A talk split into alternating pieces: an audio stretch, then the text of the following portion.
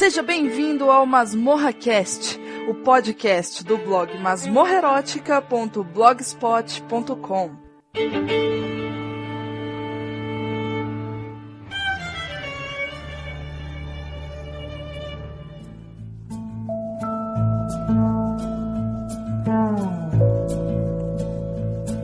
Eu ando pelo mundo prestando atenção em cores que eu não sei o nome. Cores de Almodóvar, cores de Frida Kahlo, cores. Olá pessoal, vocês estão escutando o MasmorraCast, podcast do blog masmorrerótica.blogspot.com. E aí Marcos, tudo bem com você, querido? Tudo bem. E você, Angélica, tudo certo? Tudo certo, muito feliz. O podcast teve vários comentários, a gente Opa. visitou a página aqui. Tem gente descobrindo o podcast, ficando muito curioso com a quantidade de filmes, com curiosidade de conhecer os diretores. Isso é muito bom pra gente, é muito gratificante, né, Marcos? Isso é um grande prazer, viu? A gente saber que a gente finalmente tá tendo um feedback aí dos nossos ouvintes. Isso é maravilhoso. Sensação de trabalho realizado, né? Muito bom. Uhum. Então, é, a gente vai começar aqui, dessa vez vamos começar um pouquinho diferente. Nós vamos falar sobre algumas decisões que a gente tomou com relação ao podcast. Ultimamente estamos muito atarefados, com a vida muito corrida, quer dizer que você para fazer uma filmografia um diretor é uma coisa que precisa ter muito tempo, assistir todos os filmes e tem diretores, né, Marcos, que tem muitos, mas muitos filmes mesmo, né? Exatamente. Tem alguns diretores aí importantes que estão na nossa mira para serem pauta do podcast e que caras que têm aí 40, 50, 60 anos de carreira com uma filmografia enorme. É impossível falar de uma filmografia de um Bergman, por exemplo, em um programa só. Então, os diretores que têm uma filmografia muito extensa, nós vamos passar a fazer em duas, em três vezes, dividindo por época, né? Por exemplo, é, a gente pega 10 anos de produção do cara, fala, faz uma segunda parte com mais 10 anos até conseguir completar a filmografia desse diretor. Isso, exatamente. Eu acordei, não tem lado. Pela janela do quarto, pela janela do carro, pela tela, pela janela. Quem é ela, quem é ela? Eu vejo tudo enquadrado. Remoto controle. É, estamos aqui anunciando o final da promoção Taverna do Ogo Encantado, né, Marcos? Exatamente. Encerrou-se o prazo para aqueles que estavam aí de olho nesse maravilhoso action figure do Homem de Ferro. E nós vamos agora dar um tempinho para apreciar os desenhos, fazer a seleção do que a gente achou mais interessante e futuramente estaremos aí dando o nome do feliz ganhador dessa action figure. Beleza, mas a gente vai deixar aqui no blog o banner da Taverna do Ogro Encantado, para o pessoal poder conhecer os produtos, porque é uma loja muito legal, fantástica, totalmente nerd, onde o pessoal, pô, eu fiquei sabendo, o pessoal marca encontros pra RPG. É muito legal, é um ponto de encontro pra, de, pro pessoal que curte coisas nerds, assim, é, RPG, animes, mangás, é bem legal, viu? Então, se você gosta de anime, mangá, RPG, quadrinhos, você vai encontrar alguma coisa pra você na Caverna do Ogro Encantado, com certeza, viu? Sim, e o pessoal que curte lá também, os frequentadores, né? O pessoal se agrega para poder conversar sobre esses assuntos. É um ponto de encontro, além de ter uma série de produtos assim, action figures, jogos, assim, maravilhosos, né? De babá.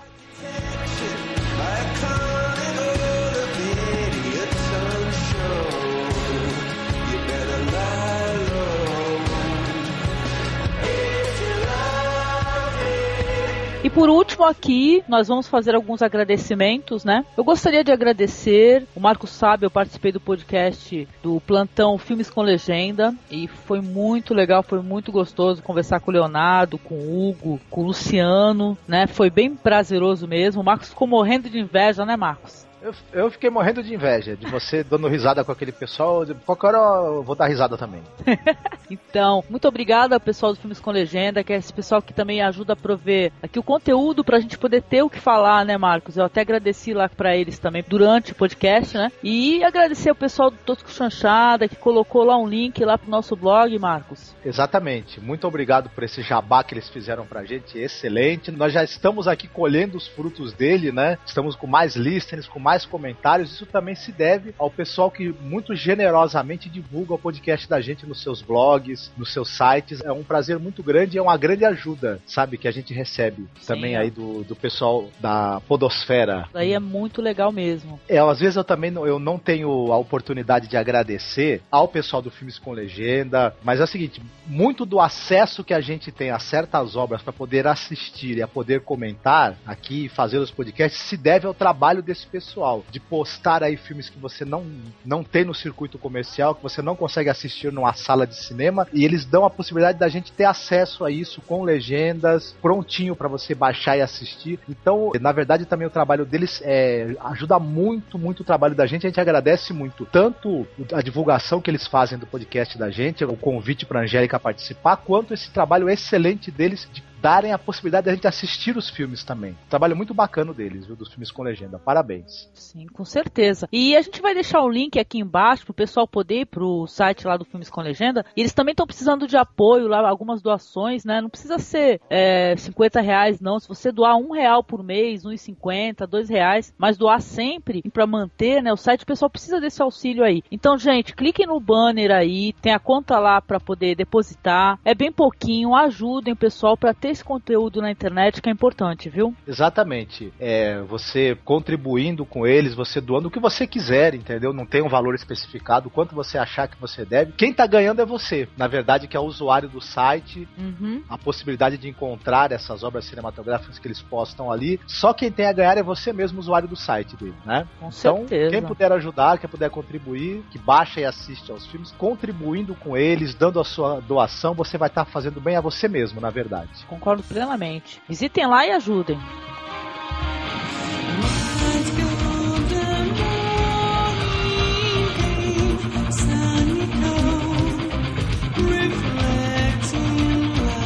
Opa, agora vamos ler aqui a leitura de comentários lá do blog, Marcos. Muito bem. Então, nós gravamos um podcast aí fantástico com Maurício Saldanha, que é do Cabine Celular e do Rapadura Cast, Marcos. Como é que foi essa experiência para você? Já que eu gravei a outra leitura de comentários com a Poliana. Olha, eu sempre gostei das críticas do Maurício Saldanha, acompanho ele no Rapadura Cash, acompanho ele no Cabine Celular e eu tava com muita vontade de conhecê-lo, de poder conversar com ele e bater papo com ele a respeito de cinema mesmo, que é uma área assim que ele tem um grande domínio e ele é um cara que tem um grande amor, né, pelo cinema. Então foi um papo maravilhoso, eu fiquei muito contente, sabe? Nossa, eu fiquei, eu fiquei tão tímida no começo. Você ficou muito tímida, mas depois você se soltou, né? Ficou mais sem vergonha. É isso aí. Eu adorei também, foi uma experiência, assim, com certeza. Conversar aí com o Maurício foi muito legal. Uma pessoa que curte muito cinema e muito cinema off Hollywood, viu, gente? Ele gosta de bastante coisa, ele gosta muito de Bigas Luna e tal. Com certeza ele vai voltar aqui para conversar com a gente em outra oportunidade. Então, é, a gente teve um feedback aqui do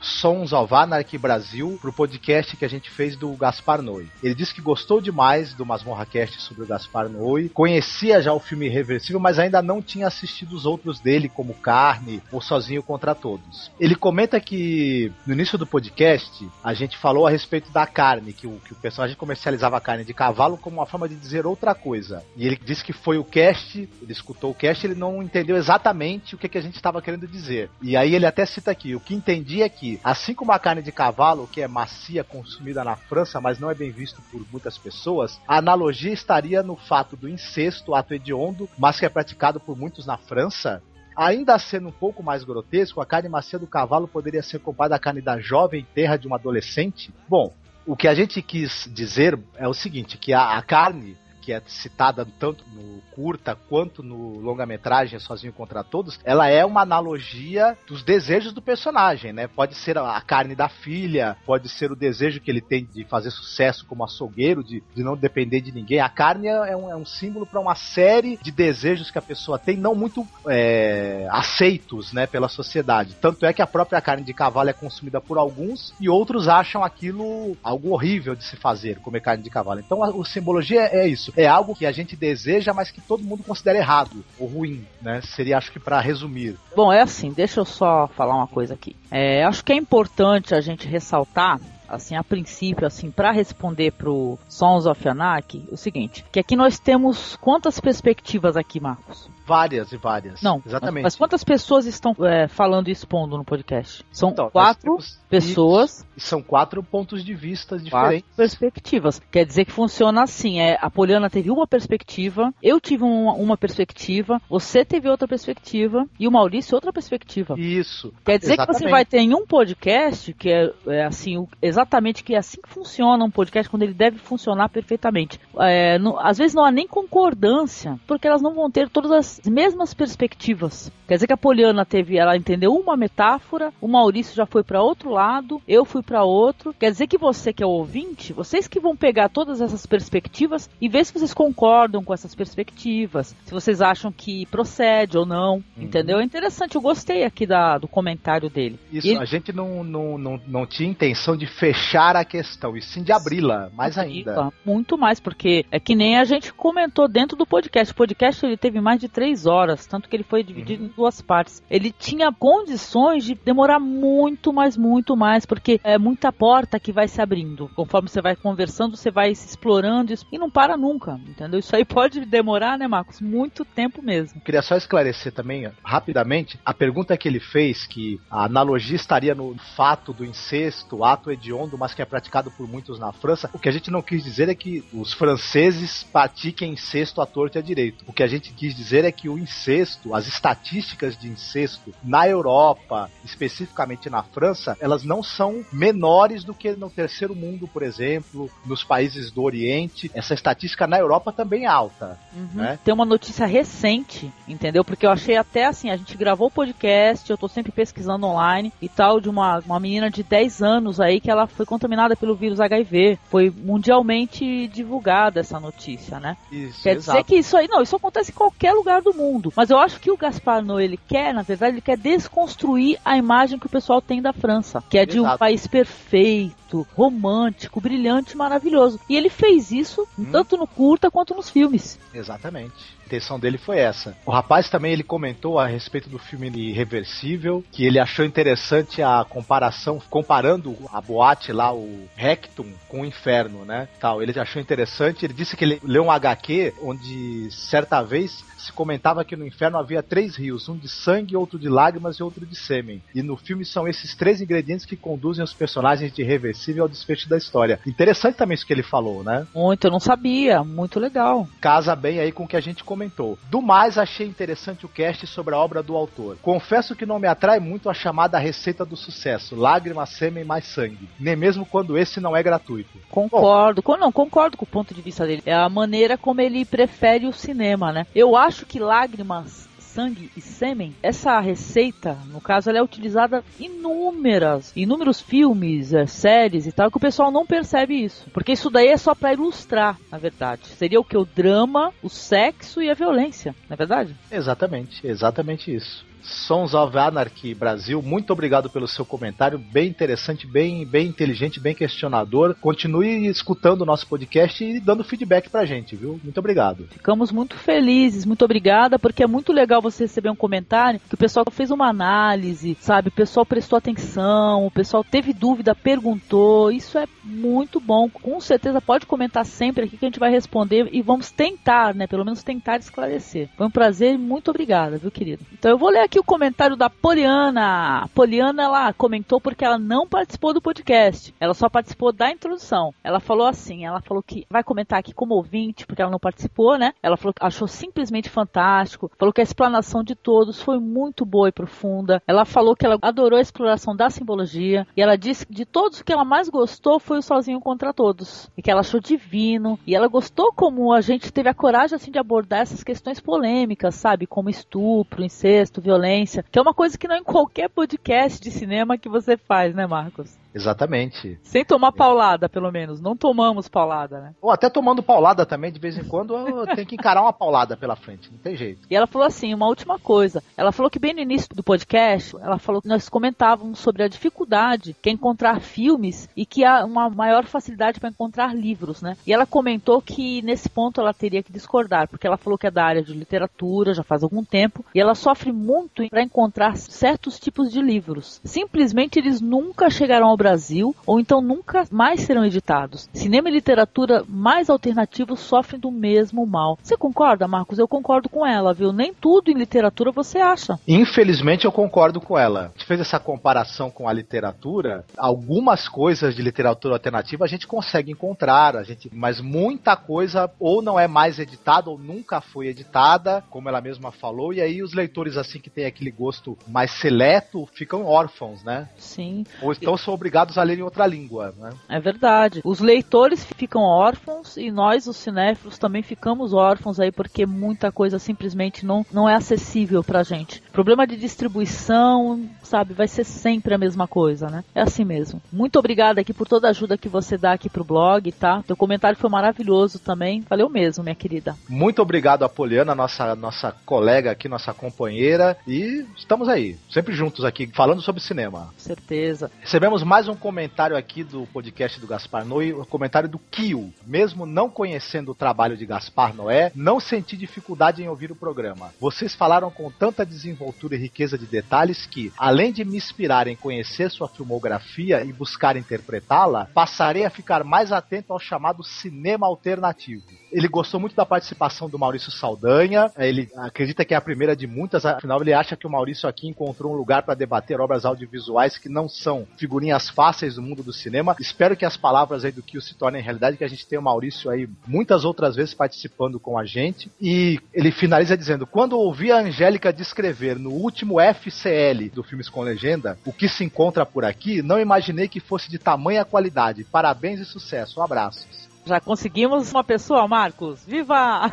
Opa, isso é muito bom. Muito obrigado ao Kio pelo comentário tão simpático, tão carinhoso dele. Espero que ele escute os outros podcasts que a gente gravou e que ele goste também, que ele vire ouvinte nosso fiel. E é isso aí. Muito obrigada, Kio. Pô, caramba, que legal. E também ouvinte lá do FCL lá, que o podcast deles é muito legal. É o FCL, Pauta Livre News. É isso aí, rapaz que sabe encontrar podcasts de qualidade. Isso. A gente lá no, no, no FCL, a gente também é, tem informação com diversão, né? Exatamente. Então, o último comentário aqui é do Sons of Anarchy, de novo, Brasil. Ele diz assim: Gostei desse cast sobre filmes de Dia dos Namorados. Já assisti algumas indicações. Ele falou que precisa deixar registrado aqui que ele acha As Pontes do Madison um filmaço. E ele realmente transmite as emoções que pretende. O Clint é um dos melhores diretores, na minha opinião. E eu concordo com ele, viu, Marcos? Eu adoro o Clint Eastwood. Olha, eu gosto do Clint Eastwood desde a época dos faroestes dele. E, agora ele, como diretor, também está tendo uma obra bem interessante, uma obra importante, né? Sensível, né? Sensível, né? Exatamente. Muita sensibilidade. É, até que a gente, quem vê os filmes antigos dele, não esperaria que ele se tornaria o tipo de diretor que ele é hoje, né? Cara, Mas... eu esperaria, sabe por quê, meu? Porque se tu for ver todo o trabalho que o Clint Eastwood tá fazendo agora, é um trabalho que é total e completamente, assim, é levantando a bandeira da não violência. Isso. Se for parar pra pensar, né? Ele tá desmontando um pouco a imagem que ele tinha do sujeito durão, violento, implacável, desmontando também o, o discurso dos filmes filmes que ele fez, né? Sim. Como ator, na verdade, né? Antes dele começar a dirigir. É verdade. Olha, fantástico. Deixa eu ver o, o que ele falou aqui também. Ele falou que está assistindo um filme mais recente chamado Por uma Vida Melhor, A Way We Go, que mostra um casal que poderia ter muitos motivos para ser infeliz e é alegre, de bem com a vida. Eles agora se veem com um bebê prestes a nascer e saem em uma busca de um lugar nos Estados Unidos para morar e criar o filho. Não conheço esse filme. E ele falou também que ele gosta daquele filme Foi apenas um sonho. Ele falou que é exatamente o contrário, que é um casal que tem tudo para ser feliz, mas é extremamente infeliz. Ele falou que achou um filme forte, denso e tenso. Ele agradeceu e deu parabéns pelo podcast, Marcos. Então, muito obrigado pelo comentário dele. Que bom que ele gostou do podcast. É, esses dois filmes que ele comentou são duas ótimas indicações, viu? Quem tiver curiosidade de assistir, com certeza vai gostar. É isso aí, muito obrigado pelo seu comentário e continue escutando a gente e mandando seu feedback, viu? Que pra gente é muito importante. Muito importante. Então, obrigado. Eu, eu gosto que o som, esse, o Sons of Anarchy, ele é um daqueles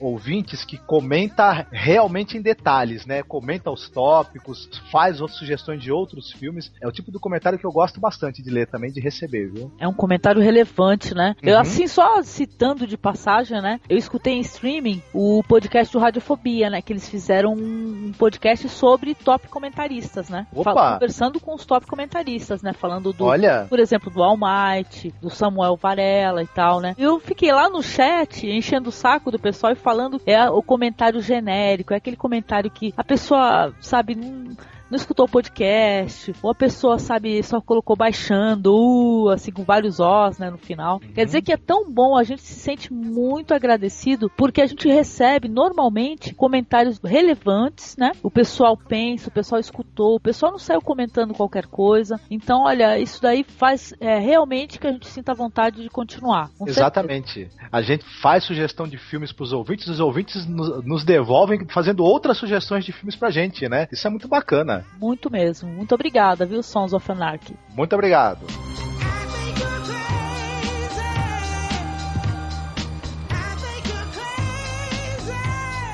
Por último aqui, pessoal, é, nós gostaríamos de agradecer aqui mais uma vez, tá? Porque participou com a gente nesse podcast o Rod Reis, a Priscila, a esposa dele, os dois do podcast Papo de Artista, o Rod também tem o Mundo Rod podcast. E, poxa, para quem não sabe, é a segunda vez que a gente tenta gravar esse podcast, tá? A gente vai deixar lá no final lá, a gente, no podcast do Oscar, Marcos, lembra? A gente falando, olha, o próximo podcast é sobre os mestres da pintura. E ocorreu um problema, a gente acabou perdendo o podcast. Quer dizer que passou já algum tempo, acho que na verdade até mais é, meses, né, Marcos? Exatamente. E, uhum, e a gente conseguiu finalmente voltar a gravar com o Rod Reis e a Priscila. Então a gente agradece de coração a gentileza deles, a paciência por resolver voltar ao mesmo tema, né, com a gente, tal, e conversar. E poxa, visitem lá o Papo de Artista, visitem lá o Mundo Rod. O Rod é um excelente, maravilhoso colorista. Ele tem um trabalho também muito bonito lá com RPG que ele está fazendo, né, do Doctor Who, né, Marcos? Exatamente. O Rod é colorista da DC Comics, né? E também ilustrador, já, já ilustrou alguns livros de RPG, está ilustrando agora um que é a respeito do Doctor Who e tal. Você aí que gosta de arte, ilustração, quadrinhos, não deixe de escutar, não deixe de acessar o Papo de Artista, de escutar o podcast Papo de Artista. Uhum. É, escute também o podcast do, do Mundo Rod, que é um, muito engraçado, muito divertido. Aproveitando também para falar que você que escutar esse podcast agora e você vai falar, poxa, poxa, mas faltou falar de alguns filmes e tudo. A gente até vai falar no podcast que nós vamos também fazer uma segunda parte no Papo de Artista, com o Rod e com a Priscila. Estão faltando, sim, alguns filmes, tá? Só que como um podcast é. O pessoal interage, o pessoal conversa, o pessoal traz mais assuntos, às vezes a respeito sobre o mesmo filme, né? Quer dizer que não deu tempo da gente poder abordar tudo. E nós vamos. É, o Rod ele sugeriu que nós continuássemos a conversa lá com ele no, Papo de Artista. E é o que vai acontecer. A gente vai colocar aqui também um link para vocês poderem visitar lá o blog do Rod Reis e da Priscila. Agradecer de coração a todos que participaram, a Poliana também, que foi muito legal. Foi muito bacana o papo, foi muito produtivo. E vem cá, quando é que eu vou escutar a Priscila, a Poliana e você de novo no Mulherada, hein? Nossa, todo mundo pergunta isso, até você, né? Com certeza breve, com certeza, porque não desistimos do Mulherada. Mulherada vai voltar a falar, e bastante. Então é isso, gente. Ó, curtam o podcast aí, comentem, tá? Visitem lá o blog do Rod Reis, o Papo de Artista. Visitem lá a Poliana, que a Poliana tem o, um blog também muito legal, onde a Poliana escreve bastante, que é o Trindade Ovulante, tá? A gente também vai deixar linkado aí. É curtam o podcast. Curtam o podcast. Um abraço a todos, queridos. Um abraço, tchau. Tchau.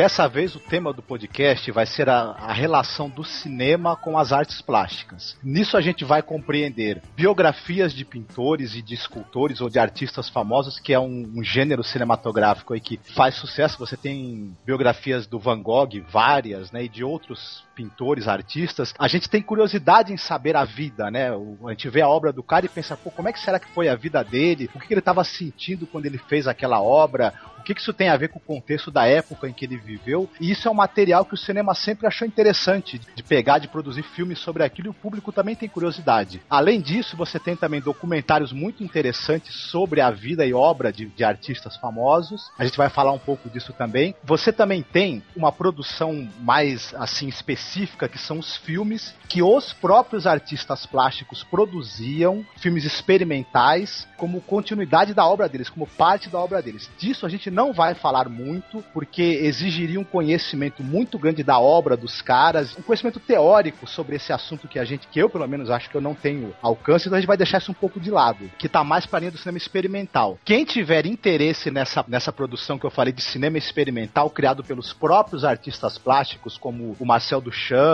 Man Ray, tem um site chamado Ubu Web. Então a pessoa tem acesso a esses filmes do cinema experimental criados por artistas, pode baixar para assistir, estão em domínio público. Então quem tiver interesse mais nessa área específica pode procurar nesse site. Nós vamos nos ater mais aos filmes documentários ou biografias de pintores, escultores, etc.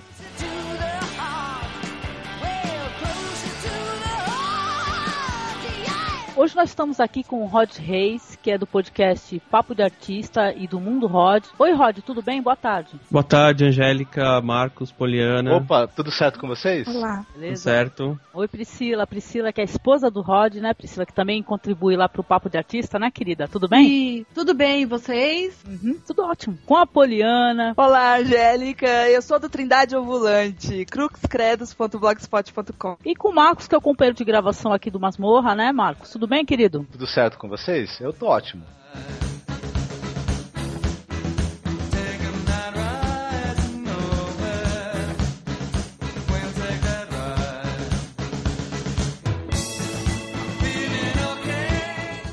Vamos já começar já falando sobre algum filme? Quer começar, Polly? Tá ótimo, sem problemas. Então, para começar aqui nossa discussão, vamos pegar um filme bem bonito e, e, até bem conhecido. É o Moça com Brinco de Pérola, que é um filme que eu adoro. Ele é um filme bem recente. É baseado em um romance de 1999. Esse romance vai contar a história da própria obra, mas ao abordar a obra, a gente vai ficar sabendo um pouco mais da vida desse pintor, que é o Johannes Vermeer, que é um pintor holandês muito famoso. Ele é considerado até o segundo mais famoso depois de Rembrandt. Esse, esse quadro é importante, dada a, a criação dele, porque Johannes Vermeer, ele faz questão de ter os quadros mostrando o cotidiano, principalmente figuras femininas. Então ele tem a leiteira, que é bastante conhecido, só que nesse quadro aqui, a moça com brinco de pérola, nós temos o rosto dessa mulher. Não é igual aos outros quadros, às outras obras, que as mulheres estão sempre de cabeça baixa ou então não mostram expressão alguma. Nesse quadro nós já temos uma pessoa ali mostrando o que ela sente. Então, por isso que o filme é, é tão importante. Temos a Scarlett Johansson, né, e o Colin Firth fazendo os papéis principais. E, e principalmente, o, o que é mais interessante aqui é mostrar que não é um filme autobiográfico. Não, não, isso daqui não é de forma alguma autobiografia. A, a realidade é outra, totalmente díspare da que é mostrada no filme. Ele realmente morreu pobre, ele morreu aos 43 anos e a esposa teve que vender todas as obras dele para a prefeitura por uma bagatela em troco de uma magra pensão. E das suas 35 obras, 20 estão perdidas. Então todo esse mistério, eu acho que faz uh, o enredo do filme ser o que é. Que realmente é, é um enredo muito bom, que conta a história dessa menina pobre, que vai trabalhar na casa do pintor, passa ali por todos os conflitos. Ele, ele abriga essa garota primeiro como um aprendiz e depois disso como a sua modelo. Então assisti Moça com Brinco de Pérola, né? Produção de um cara famoso também que é o Anand Tucker, né? Que ele tem um filme chamado Hillary and Jack, filme bem conhecido desse cara também, né? E tem uns lances interessantes que eu andei pesquisando por aí sobre esse, esse negócio da pérola, né? Que talvez tenha assim um, uma certa analogia com a própria personagem da Scarlett Johansson faz, né? Que é a Grit. Pérola, que é um símbolo ligado à água e à mulher, é nascida das águas ou nascida da lua, né? É, no caso, em uma concha, né? Que tem todo um simbolismo sexual. Pérola, que é uma coisa rara, pura, assim,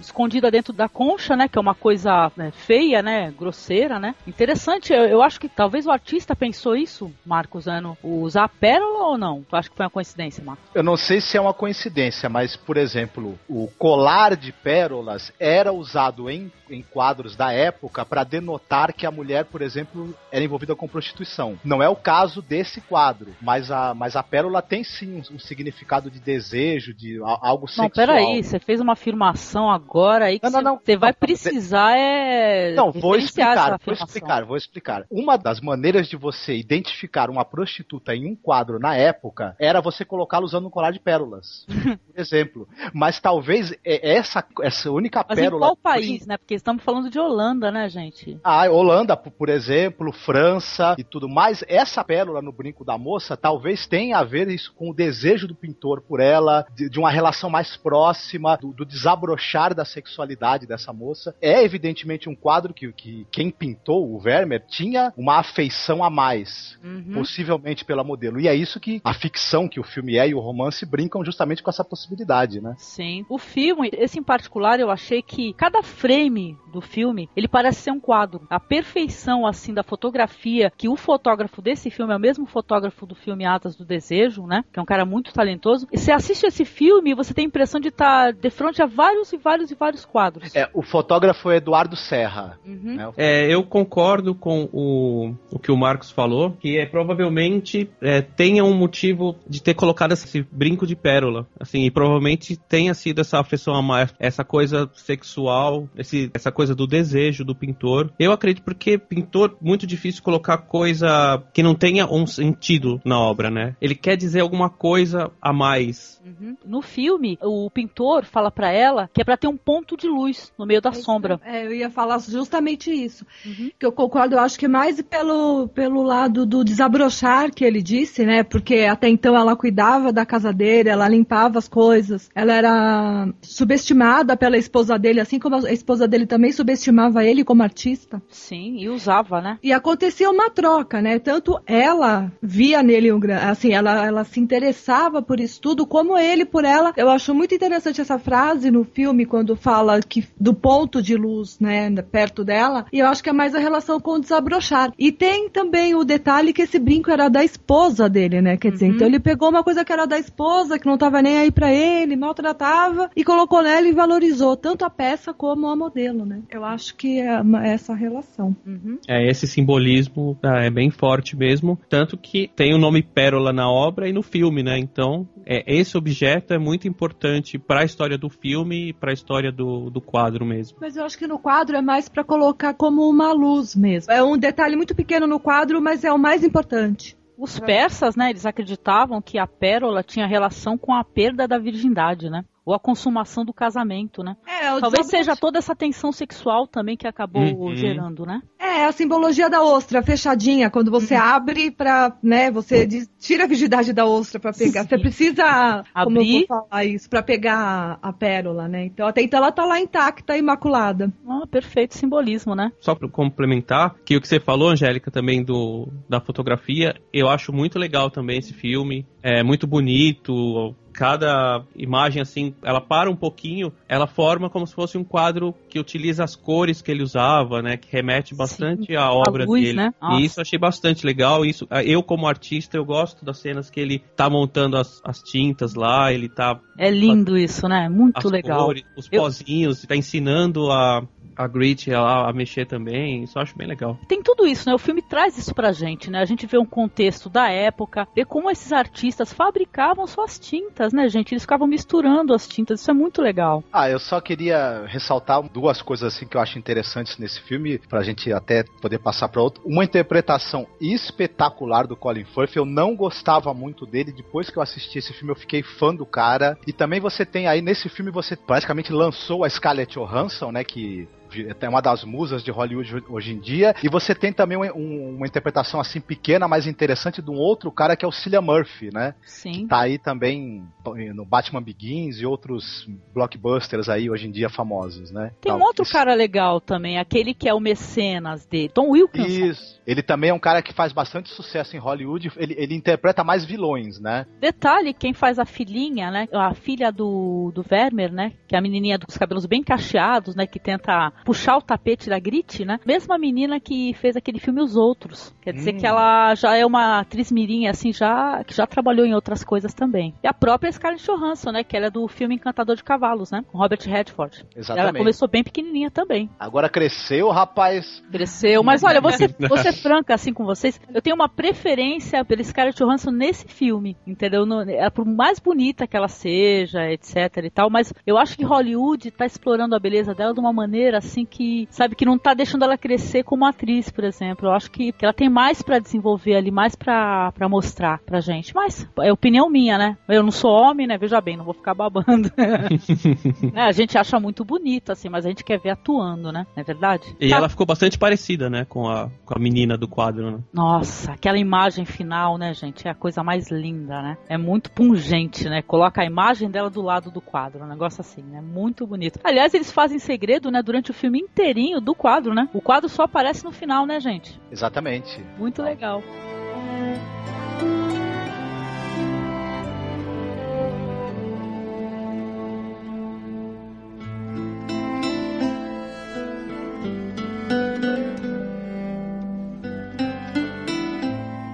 Aí, vamos passar pro próximo então? Eu quero falar do filme Basquiat, Traços de uma Vida, que conta a história do Jean-Michel Basquiat, que foi pego das ruas pelo Andy Warhol, e aí mostra toda essa, essa subida dele pro sucesso, mas também mostra todo o lado ruim, que é aquela coisa que permeia todo o que é relacionado com o Andy Warhol, né? Que é ele pegar um artista lá da época, acolher, ou pegar al- alguém que está precisando tipo, de um, um meio de se expressar, né, artisticamente. Ele mobiliza toda essa parte daquela época lá, artística de Nova York, mas é tudo também cheio de droga e assim, ele ele explora bastante esses artistas, né, e, e quase todos assim terminam esgotados ou pelo, pela vida das drogas ou também por ele usar pra ele, ele ficar conhecido usando isso e, e o artista mesmo ser em segundo plano e não ter esse suporte, porque o artista, quando ele tem muito espaço para liberar, né, essa veia artística dele, essa, essa expressão, tem uns quando não tem suporte, seja de família, seja de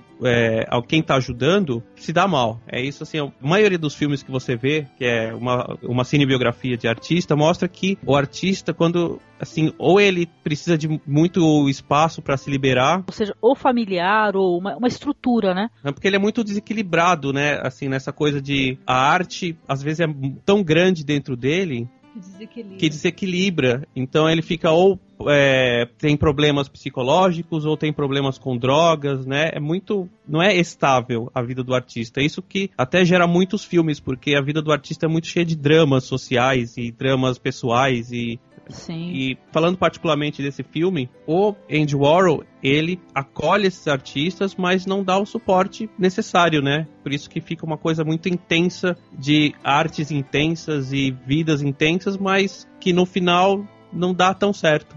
Eu vou Entendi. repetir o que eu, o que eu disse da outra gravação. Uhum. É que eu não concordo com isso. Eu concordo com o que ele falou sobre os artistas, que tem que ter um contraponto, tem que ter um equilíbrio, é, expressão, então você tem que ter um equilíbrio como tudo na vida, como as pessoas que são muito inteligentes também são incompreendidas e não conseguem viver em sociedade. Mas especificamente falando do Andy Warhol, é porque eu acho que isso virou muito. Todo mundo fala isso, ah, só que não era ele, eu acredito nisso, era a sociedade da época, como um geral, é que ele era uma pessoa que se destacou, mas existiam, era assim, todo mundo fazia isso, todo mundo era muito drogado, todo mundo era muito louco, era um- uma maneira de vida Comum. co- inconsequente. comum e inconsequente, mas também ex- extremamente criativa. Acho que foi uma das épocas mais legais, assim, mo- mais modernas de expressão de criatividade. Não, é e que, assim, falando desse filme especificamente, é legal que ele é interpretado pelo Bowie. É, o Andy Warhol sim. é É o Bowie. sensacional. É sempre legal poder ver o David Bowie, né, nos filmes, né? Uhum. É. Não, não, eu ia falar que eu acho ele uma figura interessantíssima. A começar Uhum. pelos olhos, né? Olhos, é, um de cada cor. Isso é É. Eu acho que Eu, ele é eu tão sou fã. Eu também, eu acho que ele é tão bom ator quanto cantor, quanto tudo. Eu sou maior É fã uma- dele. ele é muito, ele é ótimo. A gente, ainda vai fazer um podcast é, falando um pouco sobre a vida do David Bowie quando der. Ó, merece. É, eu não sou fã de quase ninguém, mas ele acho que é um dos três, assim, que eu... Ele é maravilhoso. o Andy Warhol, como ele via a arte como um meio de consumo, né? Então, da mesma forma que ele, ele via a arte nesse com esse viés de consumo, acabava sendo consumido, mas como ele era assim, o, o todo-poderoso, né? é, as pessoas poderiam consumir ele, ele não se entregaria. Mas as outras pessoas em volta dele, que eram consumidas por ele e por todo o público, não tiveram a mesma sorte. Não, Entendi. Não, entendi. Quer dizer que ele, ele como uma pessoa que ele, ele, ele olhava a arte como um meio de consumo, tanto que ele tem uma obra muito famosa, que é aquela da lata de sopa. É. Não é isso? Quer dizer que ele também tratava as pessoas como consumo, né? Descartáveis, ou não? É, também, mas é que assim, ele também se ferrava. Ele tinha sérios problemas de, de- com a pele, com a saúde. A diferença é que ele não descia do salto nunca. Ele, ele, ele, ele não perdia o glamour todo, entendeu? Mesmo que que fosse de mentira. Isso também aí seria uma outra reflexão, te- teria que ter um podcast só disso. Porque era era a expressão do que era a arte dele, né? Então, essa coisa do rótulo, essa coisa do da embalagem, de Vocês acham que faz parte da genialidade da pessoa também esse monte de conflito interno, essa, esse negócio de se atirar de cabeça, de ficar às vezes total e completamente na merda, né? Será que faz parte isso também? Porque a gente Então, é, eu, eu não gosto muito quando o filme aborda simplesmente isso. né? Eu a acho vida que isso pessoal e não a arte do artista. Aham, é, ou como se a arte fosse uma, um reflexo da loucura dele. Eu acho que é o contrário, eu acho que o reflexo, a arte é o reflexo da sanidade dele. Hum, perfeito. Sim, concordo. Eu A gente viu que- isso em outros filmes que o pessoal teve foco errado. O pessoal focou na vida do artista, não na arte, né? Fica uma Hum, coisa menor dá- a arte da pessoa, né? É, não dá pra separar porque a arte é, é tudo o que faz parte do- da pessoa, do, do artista, né?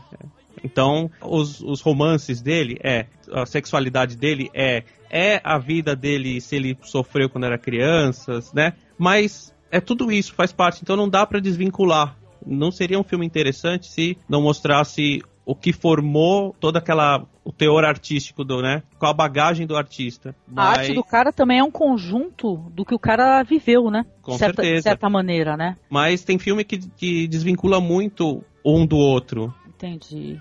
A Priscila quer falar uma coisinha. Não, um exemplo disso é quando vai falar de Van Gogh. É tão focado que ele era louco, que ele era perturbado, que ele era aquilo, que tira o foco da arte. Eu acho que é um dos maiores pintores. Uma da... Tudo bem que a personalidade dele era intrigante, tinha tudo isso, não tem que se deixar de. Não, não, não tem como não falar. Só que a- a- o que o Rodrigo falou, a arte fica em segundo plano. E acaba sendo o mais importante, né? Você acho que desmerece o resultado e, e fica fica só dando a atenção maior ao que o cara era, não ao que ele produziu, né? Sim. Então, é, em cima do que, do que o Rodrigo e a Priscila falaram, uma coisa interessante sobre esse do, vocês estavam falando sobre o Van Gogh e como às vezes o cinema ele se preocupa mais com a vida pessoal, os dramas, o sofrimento do que a arte. O exemplo do Van Gogh, olha, caras com problemas de adaptação e problemas psicológicos que se automutilaram e eram sustentados pelo irmão, você tem milhares por aí. Agora, o cara que ao longo de sete anos ele aprendeu a desenhar, aprendeu a pintar, produziu mais de 1.200 obras que resistem ao tempo e é o cara que tem o, o segundo quadro mais caro da história da humanidade, só tem um. Então, na verdade, eu acho que a obra é mais interessante de ser focada do que a vida no final das contas. A vida seria o pano de fundo de como a obra foi produzida, mas às vezes o cinema ele acaba não não tendo essa visão, preferindo os draminhas pessoais ali. Agora, voltando ao Basquiat, vai entrar num filme que eu queria falar, porque eu, eu assisti o filme Basquiat, do Julian Schnabel tal, essa biografia desses anos aí loucos em que o Basquiat foi ascendendo a fama, mas o Basquiat participou de um filme como ator, que é, é- é um filme chamado Downtown 81. Ele foi produzido, ele, ele tem esse nome, ele foi produzido entre 80 e 81, só foi lançado 20 anos depois, em 2001, e é um filme que mostra o Basquiat interpretando ele mesmo, ele é um artista de, de rua, né, um músico de rua que também é pintor, tá vivendo dificuldades financeiras ali, não consegue pagar o aluguel do apartamento onde ele mora, tem um envolvimento ali com, com drogas. É, ele é um cara que tem uma, uma grande afinidade com o pessoal das bandas New Wave, do pessoal do neopunk nova-iorquino. Não é um documentário, é ficção, viu? E tal. É, é uma ficção, mas, é mas tem uma cara de falso documentário. E é interessante esse filme porque mostra bem, bem essa coisa de como foi a vida dele antes de ficar famoso. As dificuldades que ele tinha, que ele vivia meio a esmo em Nova York, tentando vender os quadros dele por qualquer dinheiro para pagar o aluguel, para comer, a relação dele com a música e com a arte de rua, com o pessoal que produzia grafite. É, é bem bacana. E para quem viveu os anos 80, esse filme tem algo interessante também, porque pega essas bandas aí do pós-punk e da New Wave. Então você tem o Kid Creole and the Coconuts, você tem aquele cara, o Arthur Lindsay, que depois veio morar no Brasil e participou de discos do Caetano Veloso. Enfim, tem um pessoal aí da música também de Nova York dos anos 80 que é bem interessante. Vale a pena dar uma conferida nesse filme aí. É um daqueles que é difícil de achar, né, Marcos? É meio difícil. É, ele, mas ele foi lançado em DVD, parece que no Brasil e tudo. Que ano e qual diretor? Ele é um filme de 1981, o diretor é Edu Bertoglio, mas ele só foi lançado em 2001. Demorou 20 anos para ele ser lançado. E, e, é engraçado que quando você vê o próprio Basquiat atuando, é, fazendo o papel de si mesmo, o filme Basquiat acaba parecendo uma espécie de caricatura dele. Até porque mostra o, a, é mais centrado na, na, vida dele depois que ele já estava ficando famoso, que ele estava pirando por causa das drogas e tudo. Mas é interessante vê-lo mais tranquilo e mais humanizado também nesse filme que ele faz o papel dele mesmo. Tudo. Também mostra o Basquiat produzindo as obras dele e tal, ou não? Mostra, é, tem várias cenas do Basquiat desenhando e fazendo grafitagem nas ruas. Porque o Basquiat também era meio poeta, ele, ele fazia nos quadros dele intervenções de frases, que ele era grafiteiro também, ele era músico de rua, grafiteiro, depois que ele passou a usar a tela como suporte, né? Até influenciado pelo Andy Warhol mesmo. E foi inserido no mercado das artes pelo Andy Warhol, por intermédio do estúdio dele, que era a fábrica, né? Que era chamado na época onde tinha os encontros ali dos artistas. O Rod e a Priscila até já, já comentaram. Pô, que legal. Outro filme que mostra essa parte da fábrica é o The Factory Girl. Isso mesmo, isso mesmo. Beleza, no, também não conheço. já tô curiosa também. Se vocês quiserem falar um pouco do filme The Factory Girl, que isso é interessante também. Aqui tá bem dentro da pauta da gente. Não, é, eu acho legal só assim para complementar o Basquiat dentro do que a gente tá falando do, do Andy Warhol, né? Como era a, a vida deles na fábrica, que eu, é que eu esqueci o nome da, da, da menina que ele pega, né? Mas é uma menina que é uma, se eu não me engano, uma modelo que, que participa de alguns filmes lá, experimentais dele, mas mostra bem essa coisa de é, ele pega uma pessoa lá para ajudar, para fazer parte dessa fábrica, né? Mas é uma história também que não termina muito bem pro Sim. lado da, da menina. Será que talvez seja interessante então pro ouvinte, se ele quiser conhecer um pouco mais sobre Basquiat, ele assistir talvez os três né, para ele poder acabar usando um como referência para outro, né, para ele poder conhecer melhor, né? Eu mesmo não conheço muito as obras do Basquiat para falar a verdade, entendeu? Eu sou meio centrada ali no, nos, nos, antigos, ali Renoir e tal. Para quem quiser se inteirar mais desse período, eu recomendaria primeiro o Basquiat, o filme, né, que, que o Rod e a Priscila falaram, esse filme Downtown 81, o Factory Girl também, que no Brasil teve o péssimo nome de Uma Garota Inesquecível, né? Uia. é. Título genérico, né? Que horror. Isso. E o, Andy Warhol, ele sofreu um atentado também. E isso também foi transformado em filme. O filme chama-se Eu Atirei em Andy Warhol. E é até um filme assim que fez sucesso na época no circuito independente, quando ele foi lançado, também é interessante. Eu acho que esses quatro filmes juntos, eles formam um bom painel aí desse período.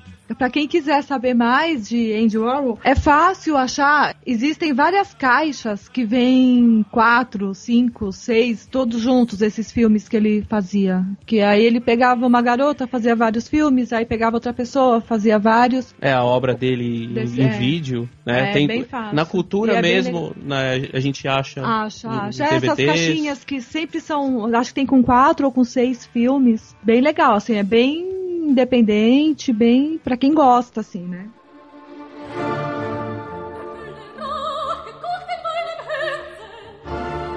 E aí, agora sou eu, é isso? Parece que sim. Beleza. Então eu vou falar sobre um filme e a Poliana vai me ajudar. Tudo bem, Poliana? Porque eu sei que a Poliana também assistiu. Certinho. Então, eu vou falar de um filme que é, eu acho que vale a pena citar esse filme por ser o único filme que fala dessa artista aí. Esse filme aí se chama Artemisia, tá? Ele é um filme de 97, feito em Itália, Alemanha, França. E ele tem uma atriz muito bela que faz Artemisia, que é a Valentina Servi. E mostra, ela é uma história total e completamente ficcional, né? Fala dessa artista Artemisia Gentileschi, tá? Que ela é uma pintora barroca italiana, que ela viveu entre 1593 e 1652, né? Vítima de estupro, é, mostra é uma visão muito romanceada de uma história real, né? Que eu vou citar justamente é, pelo que eu falei antes, que é o único retrato que tem dessa artista. Ela é estuprada por um amigo do pai dela, né, que no caso outro pintor chamado Agostino Tassi, né, aos 15 anos de idade. E esse filme ele mostra assim, ele mostra assim como se ela tivesse é, um envolvimento amoroso com esse Agostino Tassi, né, Poliana? É isso mesmo, Angélica. O, o filme, eu fiquei chocada com esse filme, porque é um artista que merecia muito mais. Eu não acho que tenha sido uma ingenuidade da diretora ao romancear. Na verdade, ela teve coragem de fazer isso pura e simplesmente para vender o filme. Não ocorreu nada disso do que tá lá, é puramente ficção, mas é um filme que vale a pena pra gente conhecer o que ela produziu. É importante porque ela foi a primeira mulher a integrar uma academia de arte.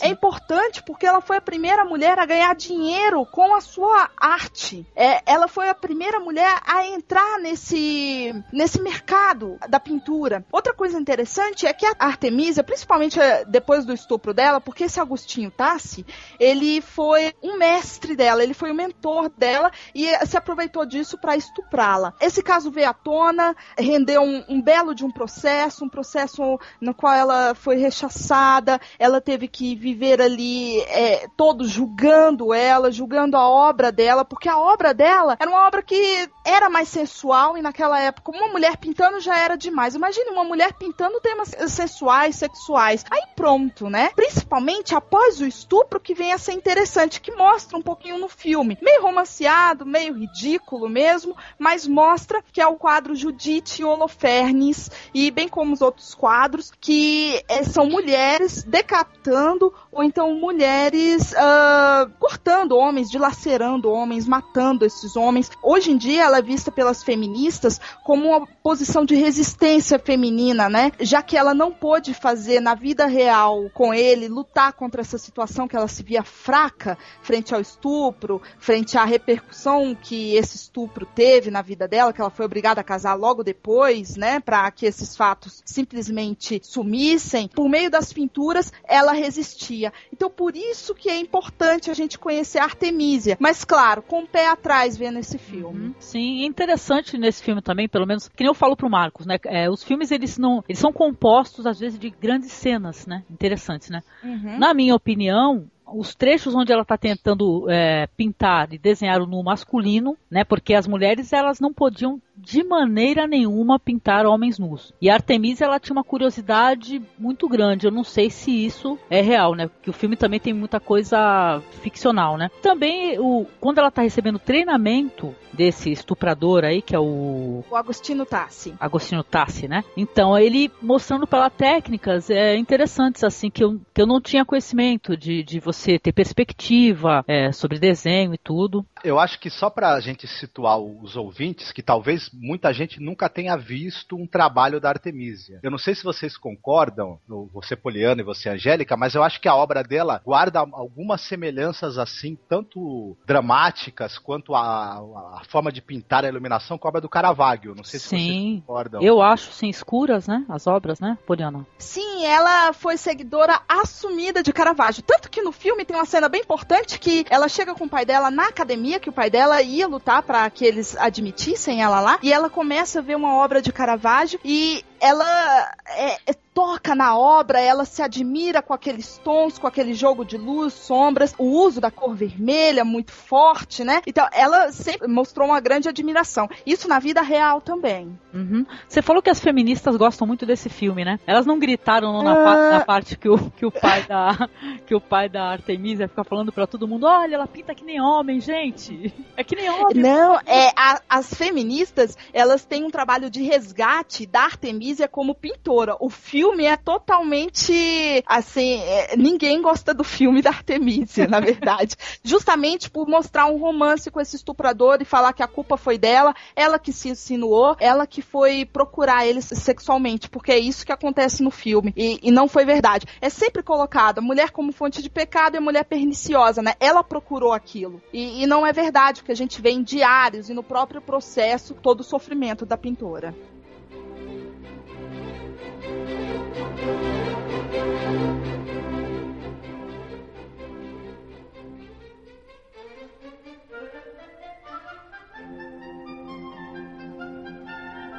Caravaggio é filme de 86, dirigido pelo Derek Jarman, que é um diretor inglês já falecido, mas é um cara bem importante do cinema contemporâneo, talvez não tão conhecido no Brasil, mas um cara assim que vale a pena. Ele tem um cinema engajado também. O Poliano tá aqui dando a informação que ele morreu de AIDS em 94, né? Ele teve uma carreira assim tão meio curta, mas meteórica dentro do cinema aí, desse cinema mais autoral. Ele tratava em muitos filmes dele do tema da homossexualidade, ele era homossexual, enfim, e militante também do movimento dos direitos homossexuais e tudo. Ele fez uma biografia do Caravaggio que não é exatamente uma biografia que conta a vida dele de maneira certinha, cronológica, um fato depois do outro. Ele fez uma espécie de, de biografia simbólica, né? Ele tenta reproduzir durante todo o filme o espírito no qual foram produzidas as obras do Caravaggio, aquele espírito ao mesmo tempo de questionador, aquela o Caravaggio é, era uma personalidade bastante forte, até violenta, tinha um pé na marginalidade. O filme mostra muito isso. É um Caravaggio que desde de jovem é, meio que se prostituía para obter dinheiro, tem essa relação mal resolvida com a própria sexualidade. É um cara assim revoltado também, bastante revoltado com tudo que aconteceu na vida dele e que na velhice é um cara meio bad boy, né? Tem, tem bem esse lado bad boy dele. O filme já mostra o Caravaggio mais na velhice, é, apaixonado por um rapaz mais jovem, pobre, né? O Caravaggio nunca conseguiu ter muito dinheiro, sempre envolvido em problemas, mas ele, ele consegue fugir da realidade difícil dele através de uma tremenda imaginação, de uma grande força criativa que ele reproduz nos quadros e que o diretor, o Derek Jarman, tenta reproduzir visualmente. O filme tem todo um clima de sonho, né? Durante todo o filme tem um clima de sonho e um clima assim muito alegórico mesmo. Acho que é uma cinebiografia muito diferente do que a gente até está acostumado a assistir e vale a pena ver ver. Pro ouvinte que não conhece as obras do Caravaggio, né? Eu não assisti esse Caravaggio, tá? Do Derek Jarman, tá? Mas eu assisti, eu até comentei com o Rod, acho que através do Twitter, que eu assisti uma série The Power of Art, que é uma série muito legal que é da BBC, tá? Eu acho que é interessante a gente falar também que o Caravaggio, ele era um pintor que a princípio, assim, ele não desenhava, tá? Ele, em vez de desenhar, ele pintava, ele começou é, fazendo um caminho inverso, na verdade, né? E ele tinha uma visão toda dele de ver a arte, de ver as pessoas. Tanto que ele, quando foi retratar Baco, é, Baco costuma ser pintado assim como é muito bonito, é muito romântico, né? Os Bacos. Ele fez o Baco assim com olheiras, com cara de quem tá com ressaca, que aquela uva que tá na, na mão do Baco é uma uva que já tá meio apodrecida, entendeu? Que quando ele retrata uma natureza morta, ele, ele faz uma cesta de frutas, a maçã já apodrecendo. Ele tinha uma visão toda dele, né? De mostrar a arte. É verdade. Esse Baco que você tá falando é, na verdade, um autorretrato dele. Ele se autorretratou como Baco. E o que não é mentira.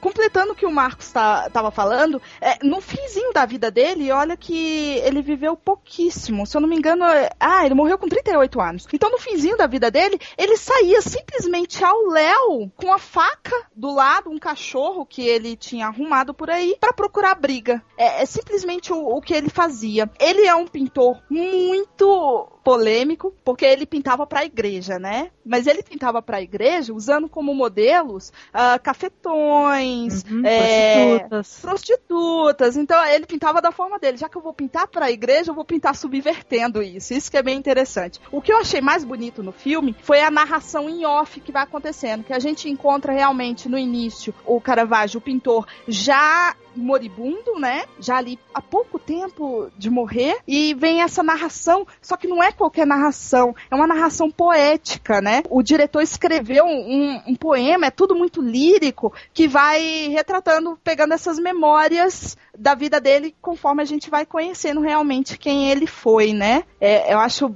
bastante válido. Eu gostei bastante desse filme mesmo, muito bom. Então, e o Caravaggio teve um final muito triste, né? Muito bobo, né? Uhum. Ele tentou, ele foi preso, ele vivia, ele passou uma parte da vida, acho que entrando e saindo de prisões, e em uma dessas prisões aí, ele estava indo para, acho que era, não sei se era para Itália. É isso, Marcos? Tava indo para Roma de barco. Ele tinha recebido um perdão do rei e ele ia voltar para Itália tal de barco, só que o, o cara que era o capitão do barco não sabia que ele tinha sido perdoado porque ele estava com a cabeça a prêmio, né? E mandou prendê-lo, o barco zarpou levando todas as obras dele e ele ficou sozinho lá na, na praia, tentou caminhar 100 quilômetros para alcançar o barco. Nesse meio tempo morreu, né? Por conta disso, passou mal, teve uma crise, morreu, foi internado, mas não sobreviveu. Mas o engraçado é que entre as obras que eles que estavam no barco tem um quadro em que ele se autorretrata como sendo Golias. Aliás, a cabeça de Golias. Você tem Davi Uhum. segurando a cabeça de Golias e a cabeça desse, do Golias é um autorretrato do Caravaggio. Como quem diz, olha, a minha cabeça estava a prêmio, pois eu estou dando a cabeça para vocês através da minha arte.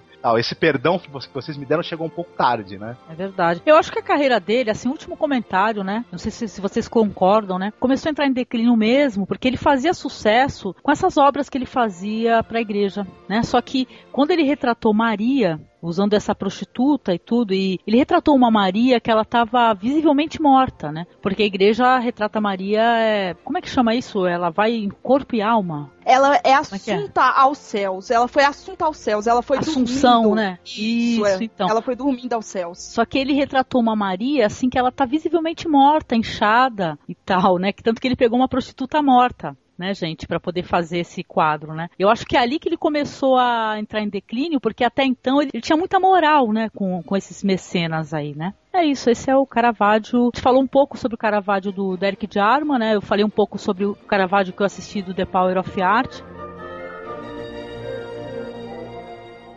Isso, mais um filme sobre mulheres, né, nesse ambiente. Eu vou citar agora Camille Claudel, de 1988. Foi um filme dirigido por Bruno Neuten. Tem a querida Isabelle Adjani. É Adjani ou Adjani? Ah, eu É, chamo a de. Jani. É a Djani, né?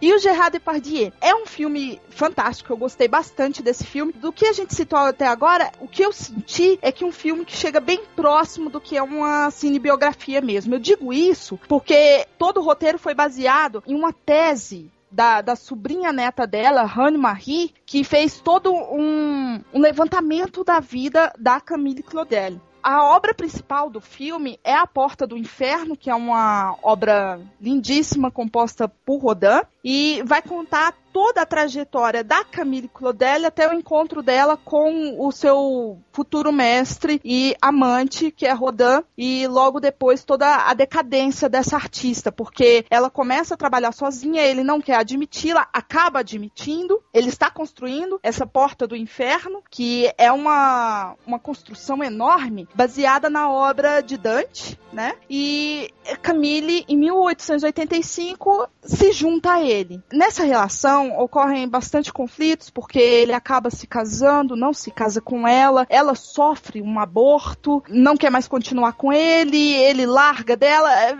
Acaba focando aí a história. Só que ela continua produzindo e aí nós vemos como ela vai se decaindo psicologicamente mesmo, que ela vai ficando paranoica, que ela acha que Rodin quer roubar suas obras, Rodin quer envenená-la, ela se tranca no seu estúdio e o pai dela acaba morrendo, logo depois que o pai dela morre, a família decide internar Camille Claudel, que fica internada por 30 anos em um manicômio, vindo sair de lá apenas morta. As obras dela são fantásticas, retratam principalmente a segunda parte das obras da Camille, venham retratar o que, que a mulher entende por idade madura, o que, que a mulher entende por essas eh, relações conflituosas, amorosas. Tem muito a ganhar. Pena que a gente conhece pouco dela e o que a gente conhece dela são as pessoas comparando a Rodin e o que não é verdade, ela tem muito dela, sabe? Não, não foi uma relação recíproca. Sempre as pessoas colocam Rodin sempre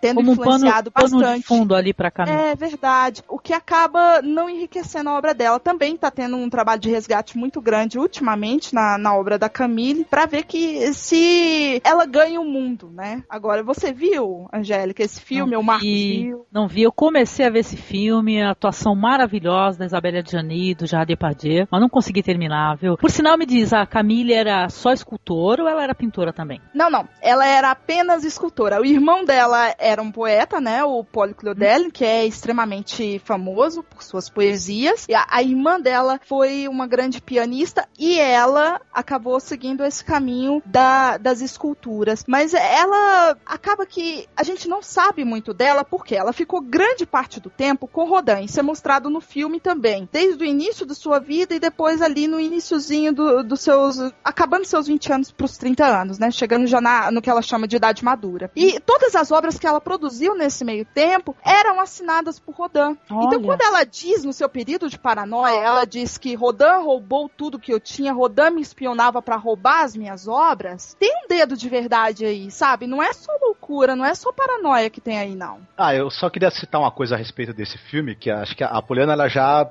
falou muito bem sobre ele, mas em 75, a Isabelle Adjani, ela fez um filme chamado A História de Adélia H. É um filme dirigido pelo François Truffaut. Ela faz um personagem meio parecido com a Camille Claudel. É- Essa Adélia H era a filha do Vitor Hugo e ela tem uma paixão obsessiva e não correspondida por um militar inglês. E ela vai tendo um processo de desestruturação da personalidade vai, vai enlouquecendo. Foi uma interpretação da Isabelle Adjani espetacular, só que ela acabou não recebendo muitos prêmios por causa disso. Teve umas indicações, mas o filme não teve o, talvez o reconhecimento que merecia. E muitos anos, alguns anos depois, o Camille Claudel foi uma tentativa de, de- de dar uma nova chance também a Isabelle Adjani de, de fazer um papel muito intenso, né? Como ela já há algum tempo não fazia. Um papel que tem umas semelhanças, porque também é alguém que é uma artista, escultora e que, e que tem essa coisa de, de acabar pirando por causa de um amor não correspondido, enfim. Dessa vez ela conseguiu uma interpretação até mais espetacular do que ela tinha feito antes e o filme ganhou uma série de prêmios, inclusive César, de melhor atriz para ela, né? a, a respeito de Rodin e de Camille, mas é que eu já vi, eu acho que era que mostrava a história do Rodin e da Camille, só que totalmente romantizada. Então, assim, eles pegaram toda essa realidade e inverteram. Era ele, inclusive, ele falando que ela era a grande inspiração de toda a vida dele, o grande amor de toda a vida dele, e até colocavam cartas que ele escrevia para ela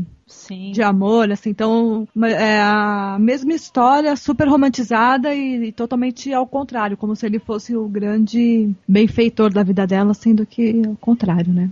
Entendi. Pô, é que a gente não comentou aqui, mas uma boa parte de filmes aí que falam sobre artistas, é, escultores, pintores, né? Tem muitos que são é, extremamente romantizados e a gente acaba nem citando. É. Eu só citei mesmo Artemisia porque é o único filme que tem o Artemisia, gente. Eu acho que o pessoal tem que conhecer só pra poder saber, né? Quem é Artemisia, pra não ficar. Mas tem sim, tem tanto filme ordinário que tu não queira nem imaginar, ô é melhor nem saber. É, não, tem, pô, famoso aí, Os Amores de Picasso. É um filme ordinário. Nossa, Chegaram que bomba. esse? Então, esse daí eles, eles pegaram a obra do cara, em vez de focar na obra do cara, é, pô, foram falar dos amores da vida dele, pô. Foi o que o Rod É aquilo, comentou atrás. é aquilo né, que eu tinha falado, né? Que pegaram só um aspecto da vida dele, aí podia fazer uma história de um de um Dom Juan qualquer, né? Um, um velho tarado qualquer que Velho babão, né? é. É, mas Se não precisa, é, não precisa ter sido do Picasso. Do Pica- isso Podia ser qualquer um. É, exatamente. Desculpe pelo velho babão aí que saiu sem querer.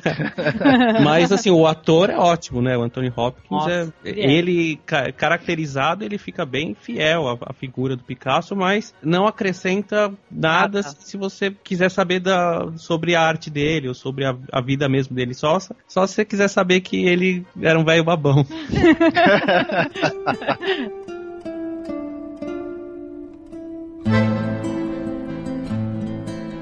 Outro filme bastante interessante é Frida, 2002. Eu adorei, eu já gostava bastante das obras de, de Frida Kahlo, que eu conheci um pouco antes, e o filme é simplesmente fantástico. Eu digo isso pela própria caracterização, pela metalinguagem do filme, que é o filme todo colorido, que vem a aparecer um pouco com as obras da, da própria Frida Kahlo. Falar um pouquinho agora. É um filme de 2002, né? É realizado pela Julie Taymor. É um roteiro também, o roteiro é baseado em uma, um romance da Hayden Herrera. Ele também é um filme bastante romantizado. A gente tem que ter cuidado com isso. Sim. Mas é, ele sai um pouquinho do romance. Eu acho que o romance ali, não o romance em si, mas as relações pessoais da Frida Kahlo vêm a contribuir para como ela concebia a arte dela e principalmente as obras de arte dela, Angélica. Eu notei isso, que ali foi realmente importante, porque se a gente pegar, todos falavam para ela, nossa, mas os,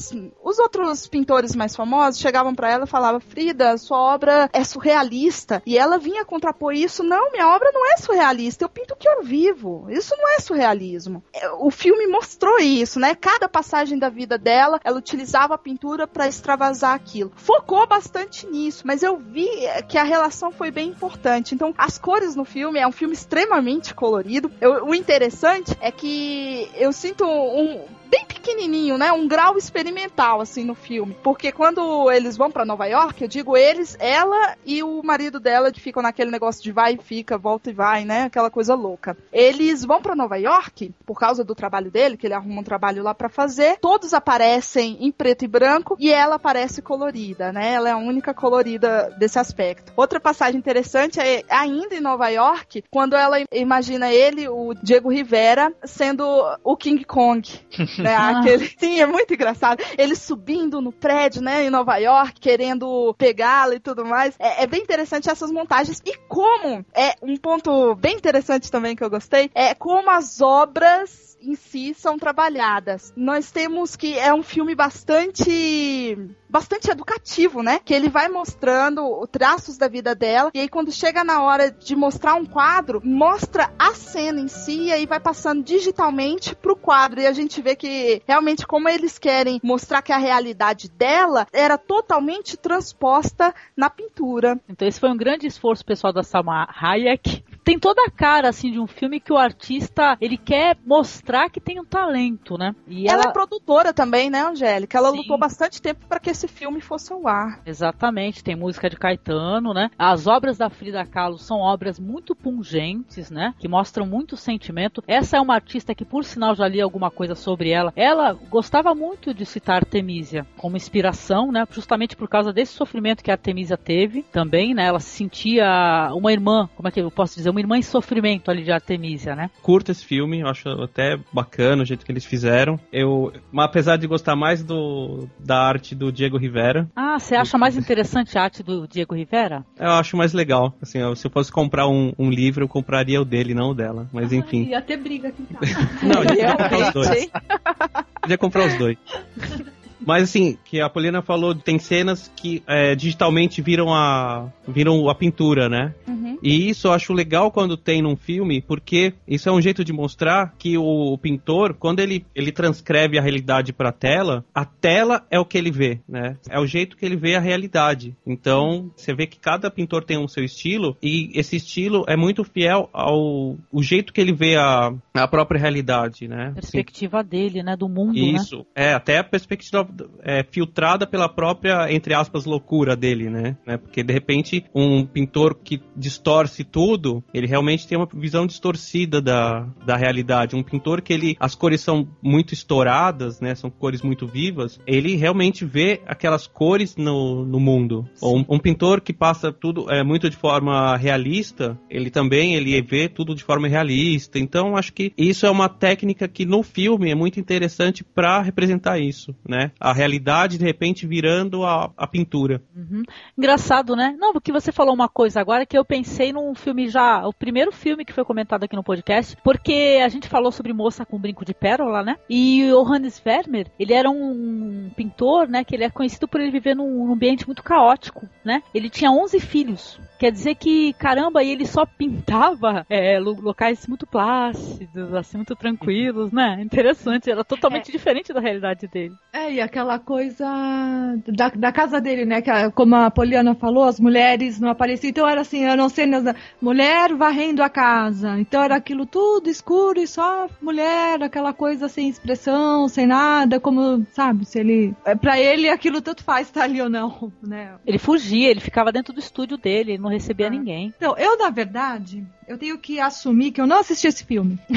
Mas tem curiosidade, tem curiosidade. Não, eu, tenho, eu gosto muito de Frida, eu gosto da arte dela, eu gosto muito da história da vida dela, de esses monstros todos, como ela retratava isso tudo, que, que ela passava por isso. Mas eu lembro, esse filme me deu, na verdade, me deu preguiça, porque eu lembro na época do, do lançamento, era tanta publicidade do Caetano fazendo a música, não sei o que de Caetano, e Caetano dando entrevista e falando um monte de besteira, que me deu preguiça. Ficou, o Caetano é, é baiano, né? Dá aquela preguiça, só de não, eu acho, sabe aquela coisa meio, putz, ai, porque fez. Tanta gente faz música pra tanta coisa e não precisa de tudo isso, sabe? verdade. né? Ele teve uma grande é, publicidade, né, em torno dele, né? É, como se, nossa, sabe, salvou o país inteiro de, de todas as mazelas porque o Caetano fez a música do, do filme. Ah, Aí Ah, peguei. mas, não, mas pode perceber, tudo é. Quando o brasileiro está envolvido em qualquer coisa, seja filme, seja música, seja crime, o pessoal faz a maior publicidade É superestimado. Mas enfim, mas eu vou ver, assim, não pode, eu não posso alimentar esse mal. Não, veja assim que é interessante. Salma Hayek agora ela tá envolvida com um projeto que é uma biografia de outra grande mulher que é a Betty a Feia. Ai, É? pelo amor de Deus. Sabia que tu ia falar isso, tava lembrando. É, a Não. Frida é quase uma proto Betty a Feia, né? É, ela, Exatamente. a Frida não era exatamente a mulher mais bonita do mundo. Sobrancelha de taturana, é complicado, né?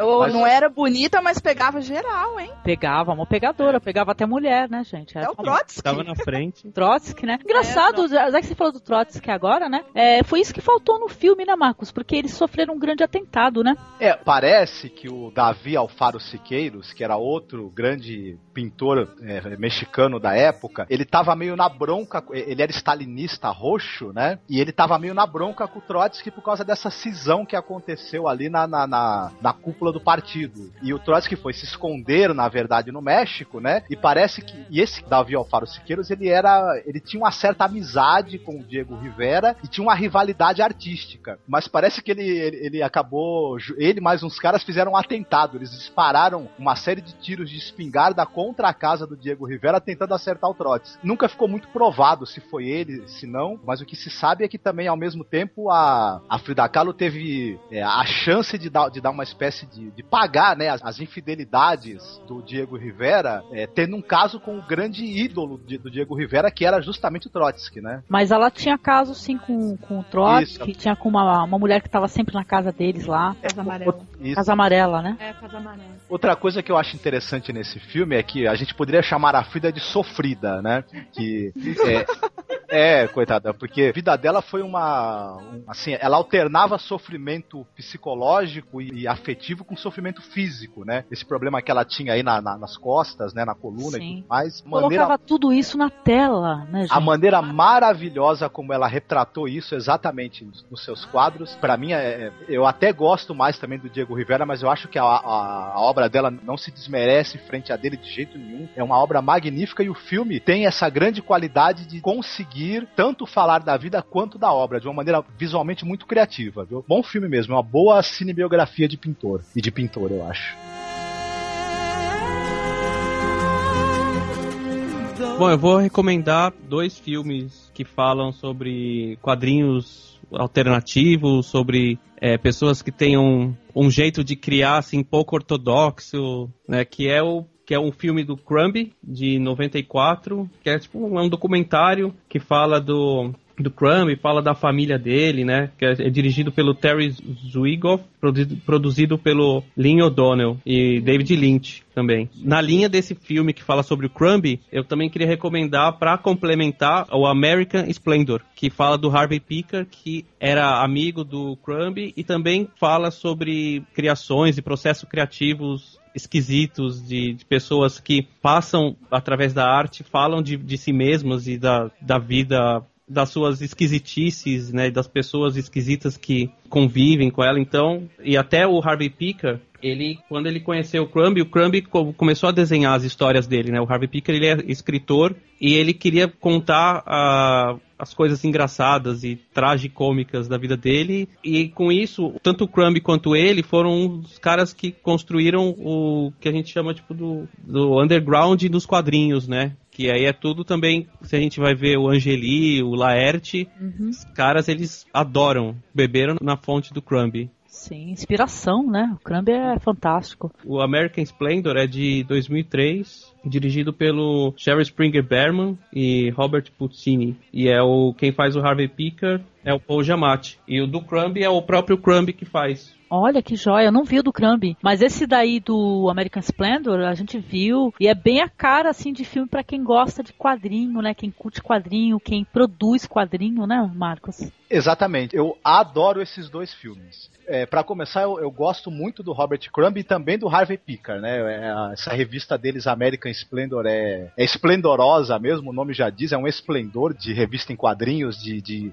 de produto cultural. Quando eu assisti o American Splendor, eu fiquei assim, eu, eu assim, vi e revi algumas vezes de tudo. Eu não tinha, quando eu assisti o filme, eu ainda não tinha lido os quadrinhos do, do Harvey Pickard e do, do Robert Crumb. Eu fui pra livraria comprar para poder ler. Quanto ao documentário Crumb, eu assisti agora para esse podcast. Na primeira vez que a gente gravou, não tinha conseguido assistir. Eu fiquei maravilhado também com aquilo. Essa história do Crumb é uma história assim humana muito interessante. É um cara que filho de um militar violento que batia na mulher, batia nos filhos, reprimia todo mundo. Uma família que são, se eu não me engano, são cinco filhos, né? Duas mulheres e três meninos. A mãe do cara é completamente repressora, louca, paranoica. Os filhos todos, o Crumb, os irmãos e as irmãs, todos eles, eles eram altamente reprimidos, cheios de traumas, de problemas psicológicos e até psiquiátricos. Só que eles tinham uma característica: todos eles gostavam de desenhar. Eles desenhavam histórias em quadrinhos para fugir, inclusive dessa realidade horrorosa que era a vida familiar deles. Infelizmente, os irmãos acabaram não se salvando. O, o Charles passou a vida inteira em casa, acabou se suicidando. O outro irmão do Crumb, o Max, entra e sai de instituições psiquiátricas. Ele, ele é um cara que ele foi preso várias vezes por atacar mulheres na rua. Enfim, é um cara muito, muito problemático mesmo. E o Crumb, ele poderia ter, ter ficado preso a toda essa problemática, mas ele acabou é, desenvolvendo uma. uma um, ele, ele é um desenhista maníaco, na verdade, né? O cara não para de desenhar um minuto sequer, produz o tempo todo, só que os quadrinhos dele acabaram chegando na mídia, acabaram fazendo sucesso, e ele acabou conseguindo ter uma, uma vida social, né? Acabou conseguindo é, ser conhecido, ter sua obra, que é uma obra maravilhosa, e é impressionante no, no documentário que a gente vê aquele cara esquisitíssimo, assim que você olha, você pensa, esse cara tem algum problema. A hora que o cara abre a boca, é um cara inteligentíssimo, extremamente articulado, com uma visão crítica da sociedade americana e do mundo, que é de cair o queixo. Um cara muito também íntegro, porque o filme, durante o filme todo, tem gente ligando pro cara oferecendo dinheiro para ele, para ele fazer adaptações, é, desenhos, adaptações pro cinema dos quadrinhos dele, querendo que ele vá trabalhar não sei no que, não sei mais aonde. Ele recusa tudo, ele não quer saber da grana de Hollywood, da grana das grandes editoras. Ele quer continuar fazendo o trabalho dele do jeito dele, da maneira que ele acha legal, porque aquilo, na verdade, a gente percebe ao longo do documentário que aquilo salvou a vida dele, os quadrinhos, o trabalho, o trabalho dele de criador, aquilo salvou salvou ele da loucura, salvou ele de estar no manicômio de repente, ou de estar no manicômio que é a família dele. Aquilo definiu ele como ser humano. Esse documentário do Crumb, ele é, é, é para chorar, na verdade, sabe? Tem toda a parte engraçada que o Crumb é um cara muito, muito tirador de sarro, muito brincalhão. É, tem uma obra que avacalha, né, com todos os valores da nossa sociedade ocidental e tal, mas, mas como retrato de, acho que de um grande ser humano, principalmente. É um filme muito, muito interessante. E o American Splendor vai no mesmo caminho também, né? Você tem o, tanto o Crumb quanto o Harvey Picard, aqueles dois, dois nerds problemáticos que através da arte, através dos quadrinhos, através da expressão, é, se definiram como, como dois grandes e interessantes seres humanos. Viu? Os dois filmes são maravilhosos, viu? Muito bem lembrado aí pelo, pelo Rod.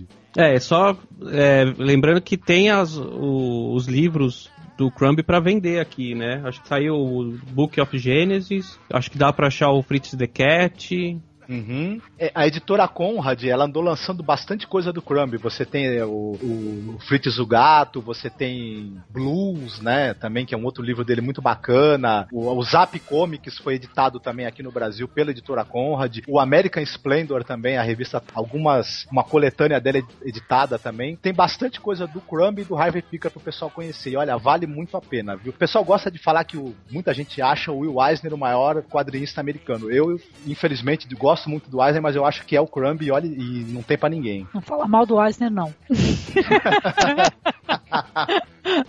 eu gosto dos dois. Eu também recomendo todo mundo para conhecer que ele é um dos caras que luta pelo underground, assim, ele se ele não se vendeu até agora, se não se entregou, isso é uma coisa que que reflete nos quadrinhos dele tudo. E, e quem gosta de Angeli, Laerte e, e, esse povo daqui do Brasil tem que conhecer a fonte que eles beberam, uhum. né? Que é o, o underground do americano. Eu esquecendo de dizer que no documentário Crumb também tem muitas e muitas cenas do Crumb desenhando. E isso é muito bacana. Quem gosta, quem é fã, poder ver o cara produzindo ali algo fantástico. E o American Splendor, interessante a gente situar para o público, ele é uma mistura de documentário e ficção. Você tem o próprio Crumb e o Harvey Pickard aparecem no filme, são mostrados momentos da vida deles, entrevistas e tudo, e você também tem uma, no American Splendor uma dramatização em que o Harvey Pickard é vivido maravilhosamente pelo Paul Giamatti.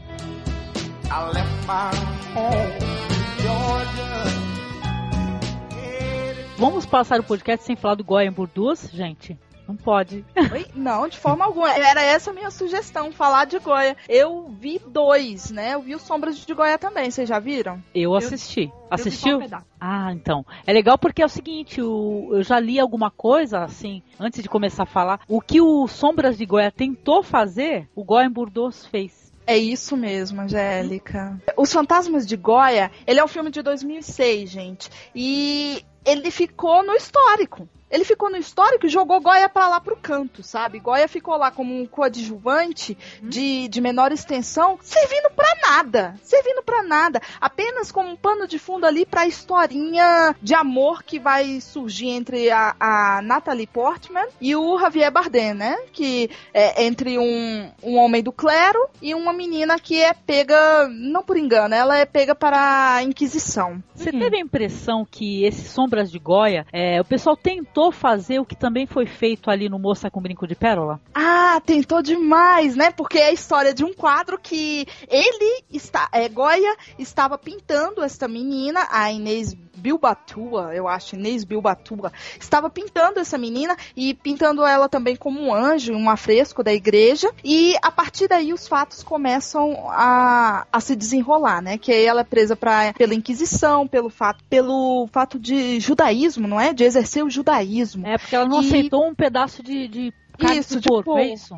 Isso mesmo. E a igreja que estava ali querendo voltar com a Inquisição ela viu isso como um ato que deveria ser julgado. E aí a menina passa por inúmeros atos de tortura, ela é estuprada lá dentro por esse homem do clero, que vai para a França e volta todo todo fresco com o iluminismo, né? E aí pronto. Aí começa toda a revolução lá na cidade para que é, todos aceitem o iluminismo, caia o poder da igreja. Então é um filme histórico, gira por aí esses fatos maiores, aí essas revoluções. Até aparece um pouquinho Napoleão e tudo mais. É aparição terrível também. É, é um filme é, para quem quer entender contexto histórico, tendo Goya como mais um personagem. Então, e eu gosto pra caramba desse cineasta, o Milos Forman, né, gente? Que ele é maravilhoso. É Só que, é assim, enquanto você não assistiu Goya em Bordeaux, o As Sombras de Goya é aceitável. Mas na hora que a gente assiste, não dá, gente. É, é, é por isso que eu tô falando muito mal.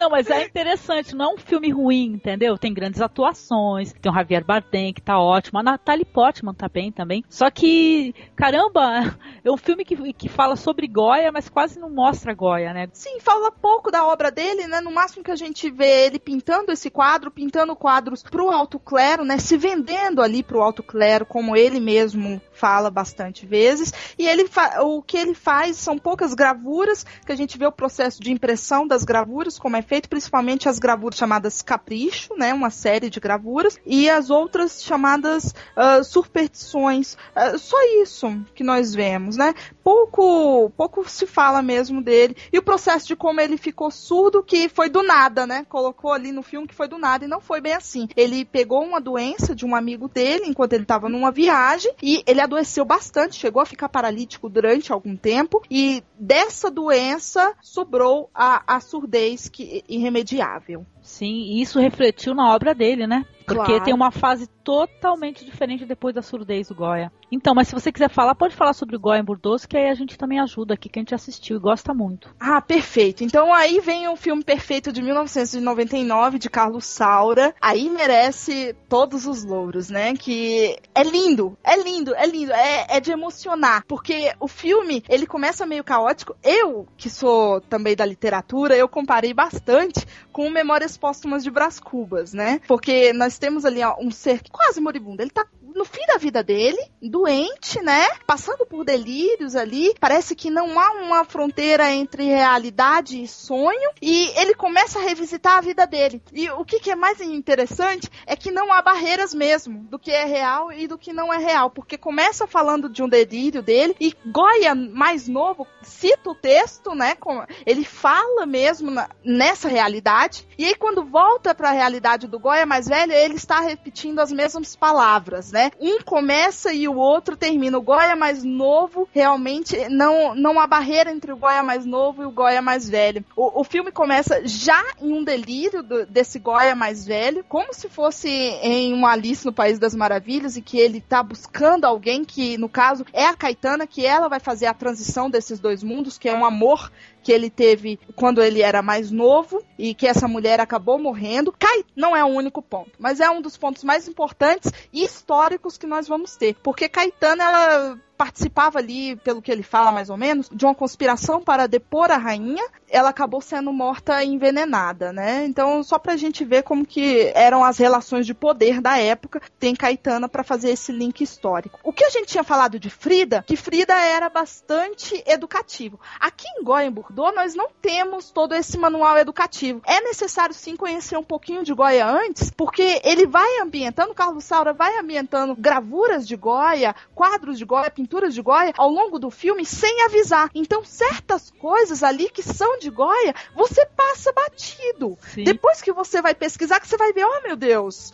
aquilo ali é Goya. Então, muitas cenas que parecem estar um pouco é, borradas, ou, um pouco embaçadas, na verdade, elas não são assim, são a- as ambientações das gravuras de Goya. Isso que é interessante. O filme é todo em metalinguagem. O filme, o próprio filme, já é a obra de Goya em si, sabe? É, Eu adorei. É, eu fiquei encantada, viu, quando eu reconheci. Mas é que nem você falou, tem que ter um conhecimento prévio da obra do Goya, com certeza, viu? Senão a pessoa vai ficar boiando, né? Ou vai achar que foi mal feito, que é pior, né? Sendo que são cenas maravilhosas. E o uso que eles têm de, de telas de tecido assim, né? Que a pessoa vai, vai entrando, vai passando por um corredor para entrar num quarto, eles vão iluminando aquela, aqueles panos, né? Que são as paredes, né? E você vai vendo todo o andamento da cena, a pessoa no corredor, a pessoa entrando no quarto, aquilo se apaga, aquilo transparente. acende. Isso. E isso É é, muito bonito. muito. E é detalhe que isso daí é o fotógrafo do Bertolucci, né? Do Coppola, né? Que é o Vittorio Olha. Storaro, né?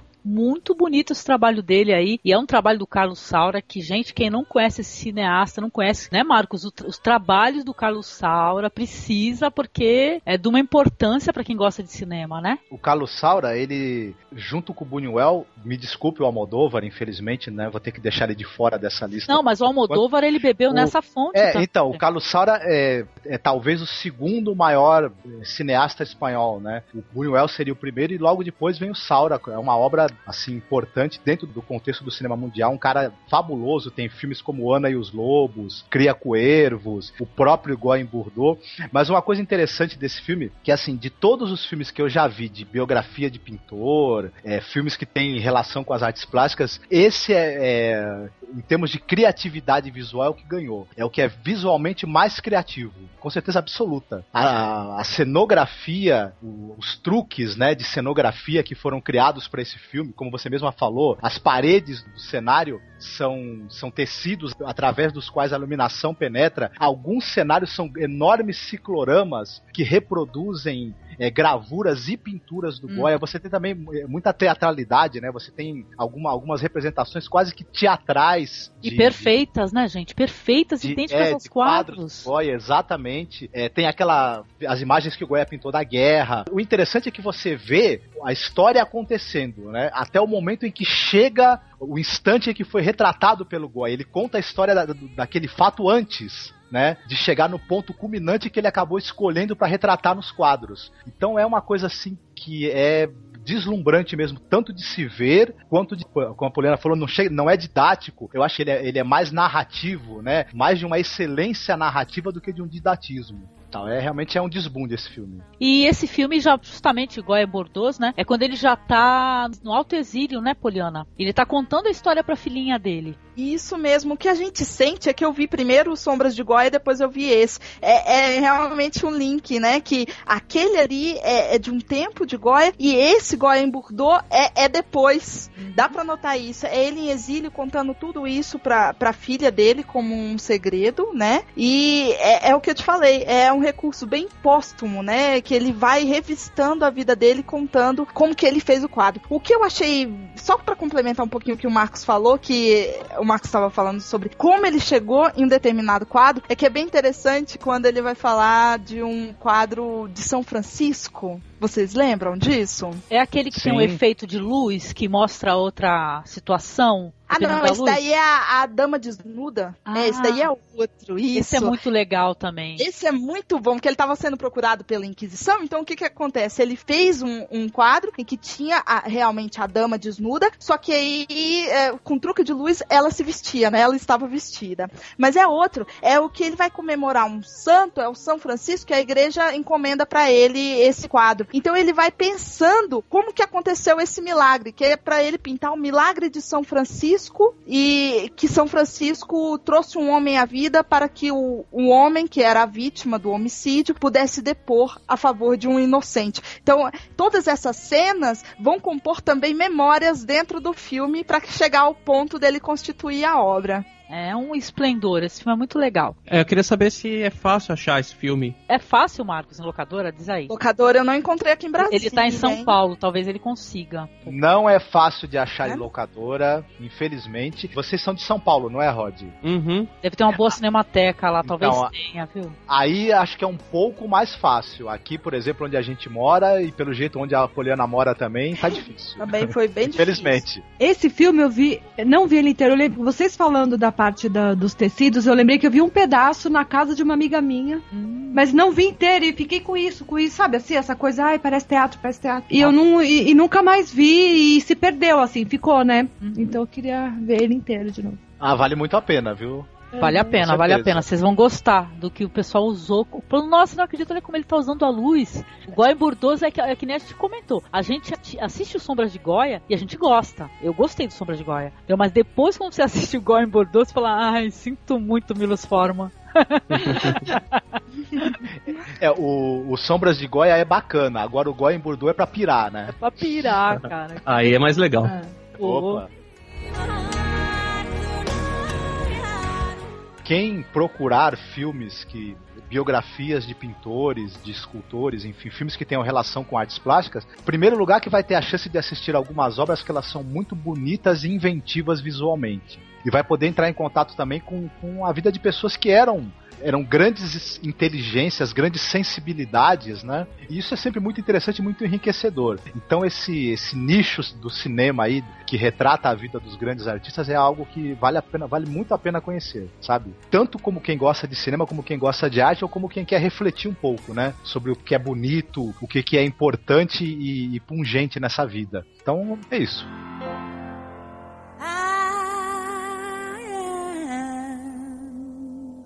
Getting the spirit in the dark. I'm getting the spirit.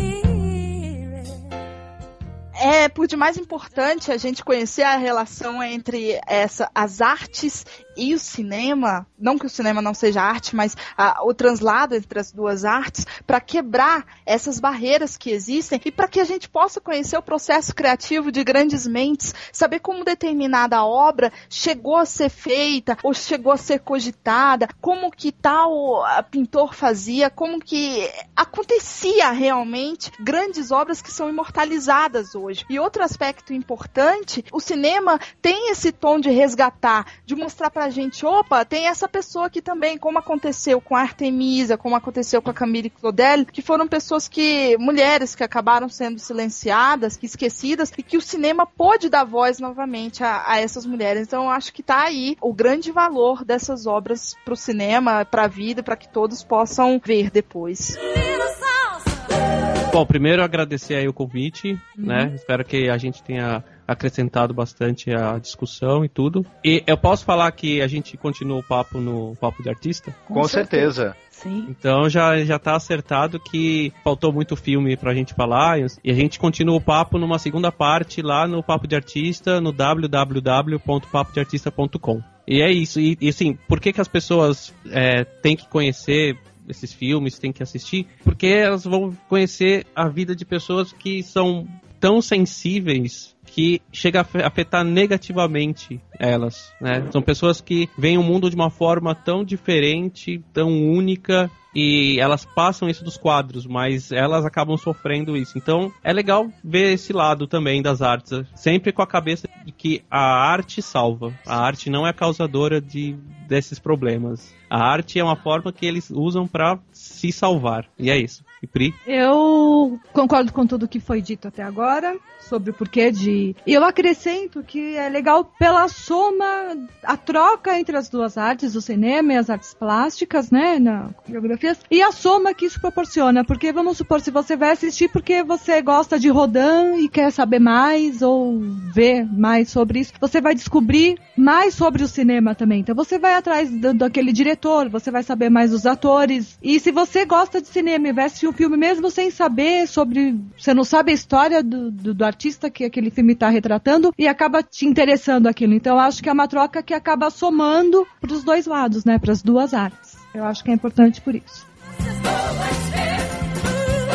certo, muito obrigada, viu? Também adorei participar aqui com vocês. Eu concordo com o que foi falado por todos também. E acrescento aqui que as pessoas, além de buscar é, essa arte através do cinema, que tenham o prazer, né, que eu já tive poucas vezes nessa vida, também de ver esses quadros, né? Que não sei em sua cidade se há museus, né, com grandes obras, né? Tive acesso ao MASP, para poder ver algumas obras ali ao vivo, é uma emoção muito grande. E é que nem o Marcos comentou uma vez, é muito diferente você ver uma fotografia, né, de um quadro e você ver ele ali ao vivo, né? É muito diferente assim, tem muito, é muito mais viva, né, a obra. É, a gente foi no Tate no final do ano. É, eu só complementando o que a Angélica tá falando, a gente foi para para Londres e foi na Tate Modern. Ah. E, e, eu gosto muito de Pollock. E a gente eu tive o grande prazer além de estar assim maravilhada porque de um lado lado era um Pollock na sala e do outro era um Renoir. Nossa. Opa! É, e aquele dos lírios, sabe? Aquele grande dos lírios, uhum. que é tridimensional tal. E ter a explicação da guia lá do, do da, da Tate. Gente, é uma coisa assim, eu fico me segurando pra, pra não chorar. É, é demais. Coisas na vida são uhum. tão É, eu, eu me emocionei. Quando eu tive a oportunidade, olha, faz tempo de ver o Renoir ao vivo, né? Que é um artista que eu tenho, assim, um prazer muito grande de ver as obras, eu fiquei muito emocionada. Viu? O Marcos também estava junto e foi uma experiência, né, Marcos? É. Quando foi, teve com Picasso, certeza. Picasso, gente, é muito é, legal. Quando teve aqui, eu fui acho que umas três, quatro vezes lá na, Nossa, na Toda semana eu ia. uhum. ah, então, mas para todos aí que estão escutando a gente, que procurem a arte, que busquem a arte, é, pesquisar essa arte, né, que nem o cinema ali retrata, às vezes bem, às vezes nem tanto, né, é, a vida desses artistas aí, e que procure, porque eu acho que tá tudo junto, é cinema, é artes plásticas, isso aí tudo um faz parte do outro, né, um acaba complementando o outro e vai te trazer é, cultura, educação de maneiras diferentes.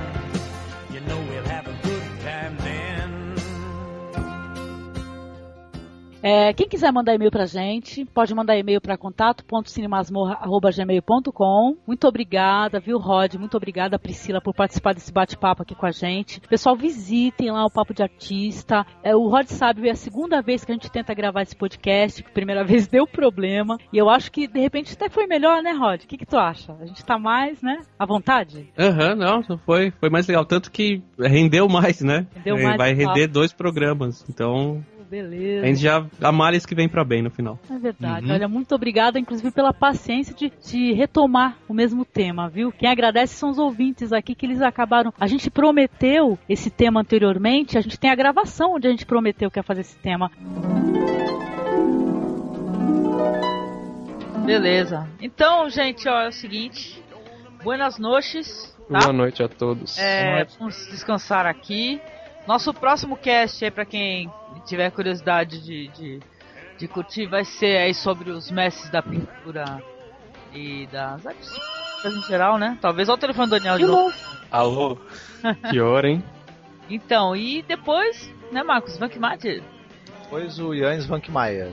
Beleza.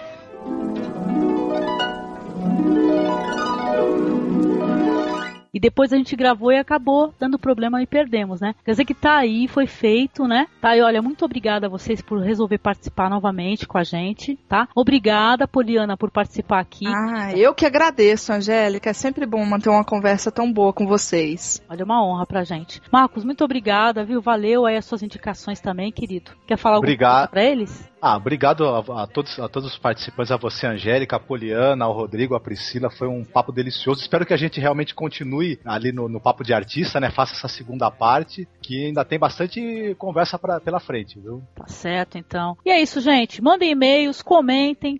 O comentário faz parte, tá, do podcast, tá? Priscila, é, qualquer hora aí, quando puder, vem gravar mulherada com a gente de novo. Só chamar. quando tiver, você avisa que eu gravo sim. Prazer, adoro. Opa, muito obrigada viu, gente? Então é isso. Tchau a todos, um abraço. Até mais. Tchau, tchau. tchau. Bem, bom Falou, tchau, tchau. tchau. Boa noite pra vocês Falou. também. Tchau, tchau.